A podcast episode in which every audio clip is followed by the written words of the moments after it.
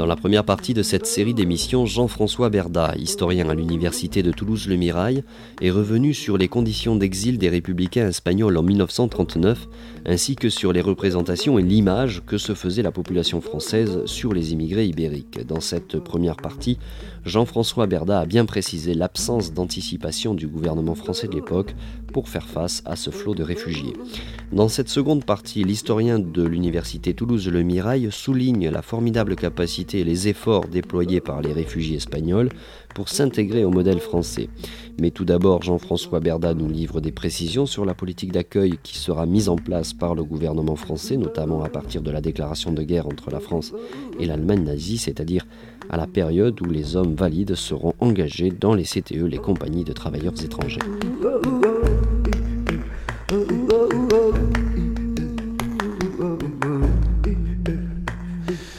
Compagnies de travailleurs étrangers sont, créées euh, par le gouvernement euh, d'Aladier euh, au printemps 1939, donc au mois d'avril exactement.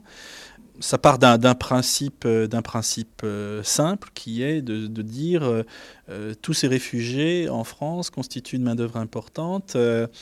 Euh, ça représente un coût malgré tout pour l'État considérable et quelles que soient les, conditions euh, qu'on leur a faites en termes d'hébergement qui sont absolument déplorables, il faut malgré tout les, nourrir, il faut les vêtir, il y a des forces d'encadrement, il, il, y a également des médecins donc, qui doivent s'occuper d'eux et tout ça coûte très cher. Euh, le gouvernement a calculé euh, à la fin de l'année 1938 que euh, tous les réfugiés espagnols qui, sont passés sur son sol depuis 1936 ont déjà coûté à la collectivité 80 millions de francs. C'est une somme considérable à l'époque. Et donc l'idée a été, a été de, de, mettre les Espagnols au travail forcé, si l'on peut dire, de façon à ce que, travaillant pour la collectivité dans les chantiers forestiers, dans les mines, dans l'agriculture, plus tard dans l'industrie, euh, par leur travail, ils contribueraient du même coup euh, à, non seulement à, l'effort économique euh, national, mais du même coup à entretenir aussi leur propre maintien et aussi la, survie de, leur famille. Alors ces compagnies de travailleurs étrangers qui naissent en avril 1939, au départ ont un, succès très, assez limité, il faut bien le dire, dans la mesure où, c'est sur la base du, volontariat. Partir du moment, mais à partir du moment où, se produit euh, la déclaration de guerre en septembre 1939, euh, cette fois-ci, euh, ça va être évidemment un engagement forcé. et cet engagement forcé va, toucher des, dizaines de milliers de républicains espagnol. Madrid, M. Serrano Sunière, ministre des Affaires étrangères d'Espagne, suivi de M. Storer, ambassadeur d'Allemagne, et de M. François Pietri, ambassadeur de France, arrive à l'ancien palais royal où le général Franco, à l'occasion du cinquième anniversaire de sa prise du pouvoir, reçoit aujourd'hui le corps diplomatique. Évidemment, bon, la, situation des, républicains espagnols va, s'améliorer dans le sens où... Euh, euh, où justement euh, cet appel à la main-d'œuvre espagnole va leur permettre à beaucoup d'entre eux de, sortir des camps. Et on peut dire que la plupart des camps sont vidés euh, à la fin de l'année 1939. Beaucoup font non pas ce calcul, je dirais, il n'y a, pas d'engagement politique encore. Hein. Beaucoup d'entre eux aspirent à une chose et une seule, je dirais, c'est ce qu'on pourrait appeler le regroupement familial. Euh, avoir été dans les camps. Alors, il y a des femmes et des enfants qui ont été envoyés à Argelès, à Saint-Cyprien, mais très rapidement, euh, enfin, très souvent, les, familles ont été séparées. Pour, euh, un républicain espagnol, le fait de, trouver un, contrat de travail, de sortir du camp, c'est la possibilité, en ayant une solde, qui n'était pas considérable, mais qui était quand même de 50 centimes par jour, parfois avec euh, euh, bénéficiant de l'accueil généreux de, paysans, c'était la possibilité de pouvoir euh, obtenir le regroupement familial. Donc ça, ça c'est la priorité, il faut bien dire. il y a eu un autre sort qui est, qui est moins enviable pour beaucoup de républicains espagnols, qui est celui de, de servir comme dans, toujours dans, dans, ces CTE, comme prestataire, je dirais, semi-militaire dans l'armée française Beaucoup d'entre eux vont être envoyés dans le nord de la France pour consolider euh, la ligne Maginot, notamment. Et euh, le drame pour eux, c'est qu'évidemment, lors de l'offensive allemande de mai 40, euh, beaucoup d'entre eux vont être faits prisonniers. Et c'est parmi ces prisonniers espagnols qu'on aura le, fort contingent qui sera ensuite déporté au camp de Mauthausen en Autriche, près de 7000 républicains espagnols, d'Espagnols rouges, de Rochespagna, qui seront pour une grande part liquidés par le travail forcé épuisant dans, les carrières de, de près de, près de 5000 républicains espagnols. Le général Franco et le ministre des Affaires étrangères, M. Serrano Sounière, arrivent à leur tour à la préfecture où ils sont reçus par le maréchal. Après avoir eu un important entretien, le maréchal et le chef de la Nouvelle-Espagne sont acclamés par la foule. Et c'est ainsi, dans une atmosphère de chaude cordialité, que s'est déroulée cette visite qui apporte un élément nouveau à la construction de l'Europe future. En revanche, euh, avec euh, la défaite militaire de, la France en mai-juin 1940. C'est à partir de là que, commence à, renaître, je dirais, euh, un, élan politique, un élan idéologique, parce que le régime de Pétain, c'est finalement la copie conforme ou presque du régime franquiste, et que pour beaucoup d'Espagnols, euh, le combat contre le fascisme va se poursuivre en France après, euh, après l'Espagne. Euh, il y a une continuité hein, dans cet engagement. Et les compagnies de travailleurs étrangers, qui sont reprises sous une forme différente, par sous une forme beaucoup plus dure, beaucoup plus militarisée par le gouvernement de Vichy, ce qu'on avait appelé les GTE, groupement de travailleurs étrangers, vont devenir du même coup, je dirais, un foyer très important d'organisation de la résistance, notamment tous les chantiers forestiers euh, ou euh, les chantiers également euh, de barrages hydroélectriques qui sont construits durant cette période-là, par exemple dans le Puy-de-Dôme, le barrage de l'Aigle. on est très loin des grandes agglomérations, on est beaucoup moins contrôlé, beaucoup moins surveillé, et on peut dire que les, les CTE, GTE vont devenir, dans très nombreux cas, les foyers, les centres de ce que l'on va appeler ensuite les maquis pendant la Seconde Guerre mondiale. Et ces maquis, justement, il y, en a, euh, il y en a certains qui ont fait beaucoup parler d'eux dans le sud-ouest, notamment euh, ce qu'on a appelé les guerrilleros. Oui, alors les guerrilleros, il y, en a, il y en a différentes, euh, de différentes formes, je dirais. les guerrilleros, ce sont tous ces, ces, ces, combattants espagnols qui, qui, qui, vont être engagés dans, dans la résistance. une résistance qui va prendre deux formes, donc. Euh, soit celle d'une organisation de guérilleros strictement espagnole. Euh, c'est le cas notamment euh, de l'Union nationale espagnole, la UNE, qui, s'organise sous l'égide du Parti communiste espagnol à partir de 1941-42. Euh, d'une organisation qui est en principe, telle qu'elle est annoncée par le PCE, ouverte à toutes les formations politiques et donc, mais, qui très rapidement, un petit peu comme l'organisation du Front National, l'organisation de résistance Front National qui est lancée par le, Parti communiste français, une, une, organisation de résistance qui évidemment va se placer quand même essentiellement sous le contrôle du Parti communiste français. Par conséquent, on peut expliquer par, ce fait très facilement pourquoi beaucoup de républicains espagnols, notamment socialistes et anarchistes, vont refuser de se placer dans le cadre de, de la UNE et vont s'engager pour une grande part d'entre eux dans des formations de résistance euh, appartenant aux forces françaises de l'intérieur, au FFI.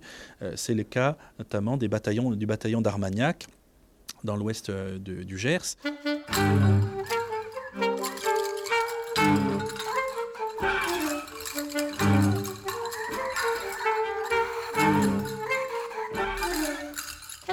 Une intense activité diplomatique règne sur notre vieux continent.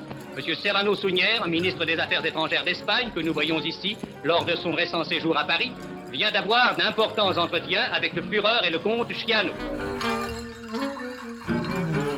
Il s'est également longuement entretenu avec M. Pierre Laval, qui, en coopération étroite avec le maréchal Pétain et avec le concours de M. de Brinon, poursuit la politique de collaboration dont les premières bases ont été jetées lors de l'entrevue historique de Montoire. Lors de la libération, les chars qui rentrent dans Paris euh, ont euh, accolé sur leur, euh, leur paroi des noms de villes espagnoles. Oui, tout à fait. bon, alors ça, évidemment, c'est une histoire qui est connue de l'exil républicain mmh. espagnol depuis toujours, mais qui n'a été euh, reconnue officiellement que, là, à l'occasion effectivement du, 60e anniversaire de, la libération. Alors, il ne s'agit pas de chars exactement, mais il s'agit de blindés, de, half-track, comme on dit, donc de, blindés euh, chenillés, euh, qui appartenaient à la deuxième division blindée de, général Leclerc. Et euh, là, qui met en, lumière une autre facette de, la résistance espagnole, puisque s'il y a eu pour l'essentiel des, républicains espagnols dans les forces françaises de l'intérieur ou dans la résistance intérieure. Euh, beaucoup de républicains espagnols euh, ont, eu le choix soit de rentrer dans, les CTE, comme on l'a dit précédemment, euh, ou soit de, s'engager pour une durée limitée, soit dans le cadre de la Légion, soit ensuite comme, prestataire au, sein des forces, enfin, de soldats engagés, on va dire, dans les forces françaises libres. Et euh, c'est à ce titre que beaucoup d'Espagnols vont combattre sur tous les fronts, que ce soit en Afrique du Nord, que ce soit au Proche-Orient, euh, en Syrie, euh, ou que ce soit évidemment lors des, grands mouvements dans le cadre de la, de la, de la deuxième DB de Général Leclerc. Et c'est effectivement une colonne, la colonne drone comme on va l'appeler, euh, euh, avec le 9e euh, régiment, la 9, qui, pour l'essentiel composé d'Espagnols, va entrer dans Paris en 1944, au mois d'août 1944, qui va précéder l'entrée des, forces françaises du, général Leclerc, effectivement avec des, blindés portant les, noms symboliques de, de villes, de grandes batailles, de la guerre d'Espagne, Belchite, Brunete, Teruel, Ebro, Madrid, Guadalajara, etc. Et effectivement, euh, c'est un, fait extrêmement important, mais qui n'a été reconnu que, très tardivement. La Seconde Guerre mondiale s'arrête. Les Espagnols rêvent-ils de revenir au pays ou euh, décident-ils de s'enraciner ici en France et, d'adhérer aux valeurs de la République? Non, les, Espagnols, euh, globalement, ont une aspiration et une seule, c'est bien entendu rentrer en Espagne rentrer en Espagne pour euh, poursuivre la lutte contre le fascisme d'abord. Euh, dès la libération du sud de la France, euh, des dizaines de milliers, en tout cas près de 15 000 guerrilleros se, regroupent à la frontière espagnole. Et avec le projet lancé par le Parti communiste espagnol, projet qui a fait couler beaucoup d'encre, qui était sans doute euh, euh, très beau de façon idéale, mais qui n'avait aucune chance de, se réaliser, qui était d'envahir euh, l'Espagne par le Val d'Aran et de constituer une petite enclave territoriale qui aurait pu ensuite bénéficier d'une reconnaissance internationale, y voir s'installer le gouvernement de la République espagnole en exil, du coup rentrer au pays, et que par la suite euh, d'une intervention extérieure, euh, le renforcement euh, de, cette enclave, eh on aurait pu ensuite provoquer la chute du dictateur.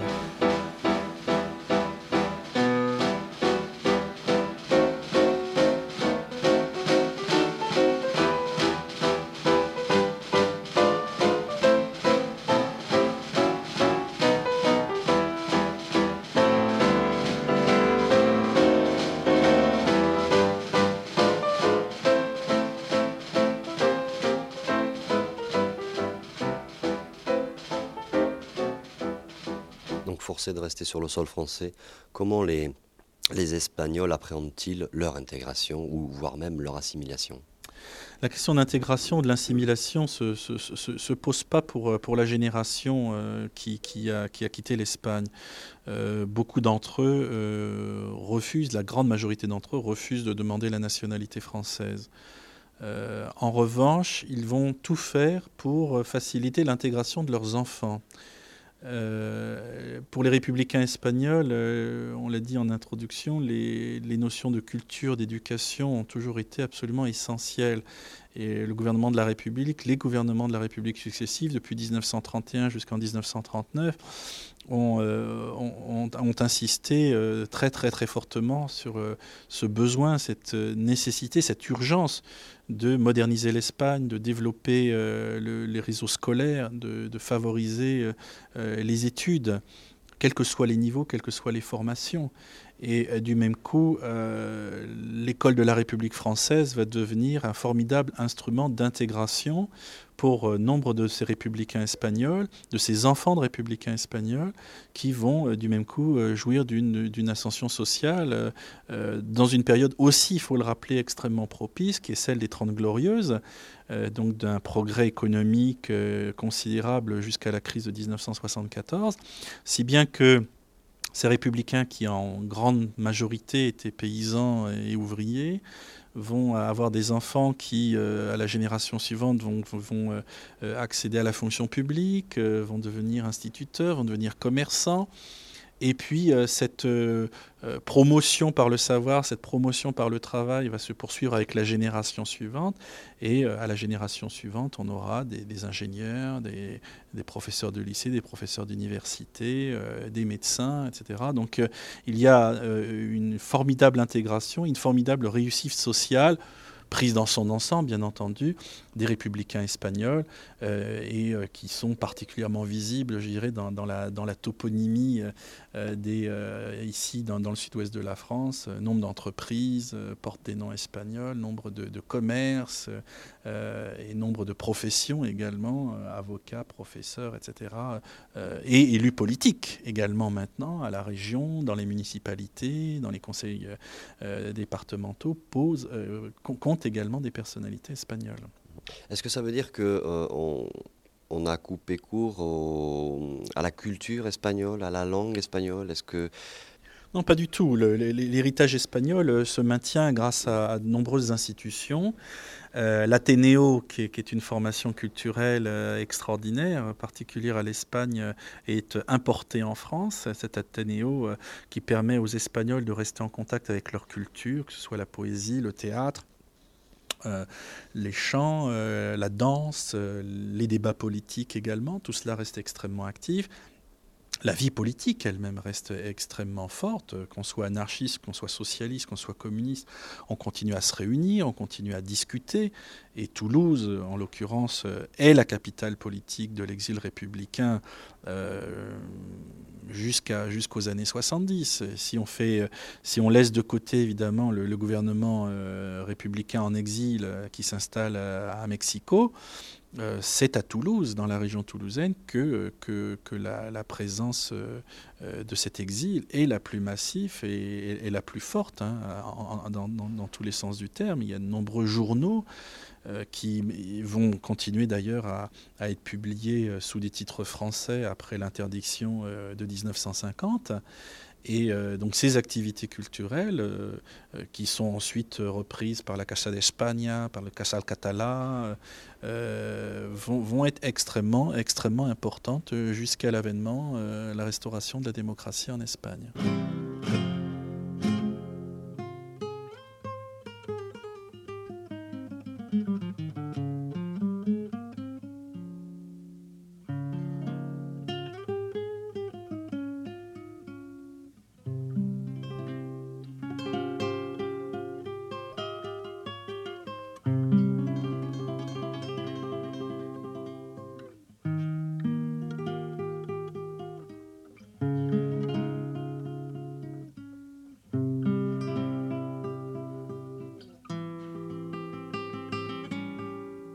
Est-ce que vous, vous considérez, vous, historien aujourd'hui, Jean-François Berda, vous, considérez comme euh, étant euh, le résultat de cette intégration, entre guillemets, réussie? Oui, euh, même si mon nom ne, ne, laisse, pas, ne laisse pas paraître, je suis à moitié espagnol par ma mère, et donc aussi héritier de, de, cette, de, de, cette histoire. Hein, de cette histoire. mon grand-père, républicain espagnol, qui a fait la guerre d'Espagne, qui est exilé en France ma mère qui a traversé les, Pyrénées avec sa, mère euh, euh, à la fin de l'année 1946, qui est venu rejoindre mon grand-père donc en France.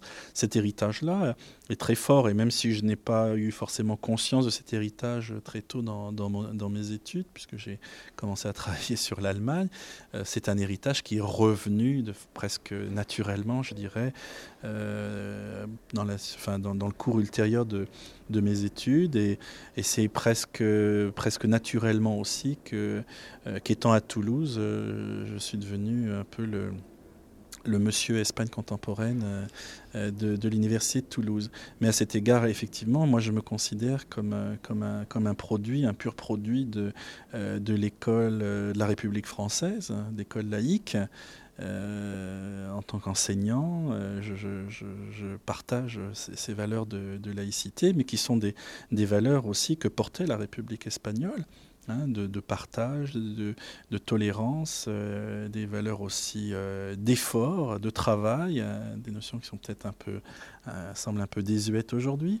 et du même coup, je dirais que du point de vue symbolique, je suis un petit peu le, le, symbole de, cette, intégration, puisque en l'espace d'une génération, effectivement, euh, il y a eu ce saut euh, social, entre guillemets, euh, pour devenir maître de conférence à, l'université, et qui plus est spécialiste de l'exil des républicains espagnols. C'est la boucle qui se termine, on peut dire.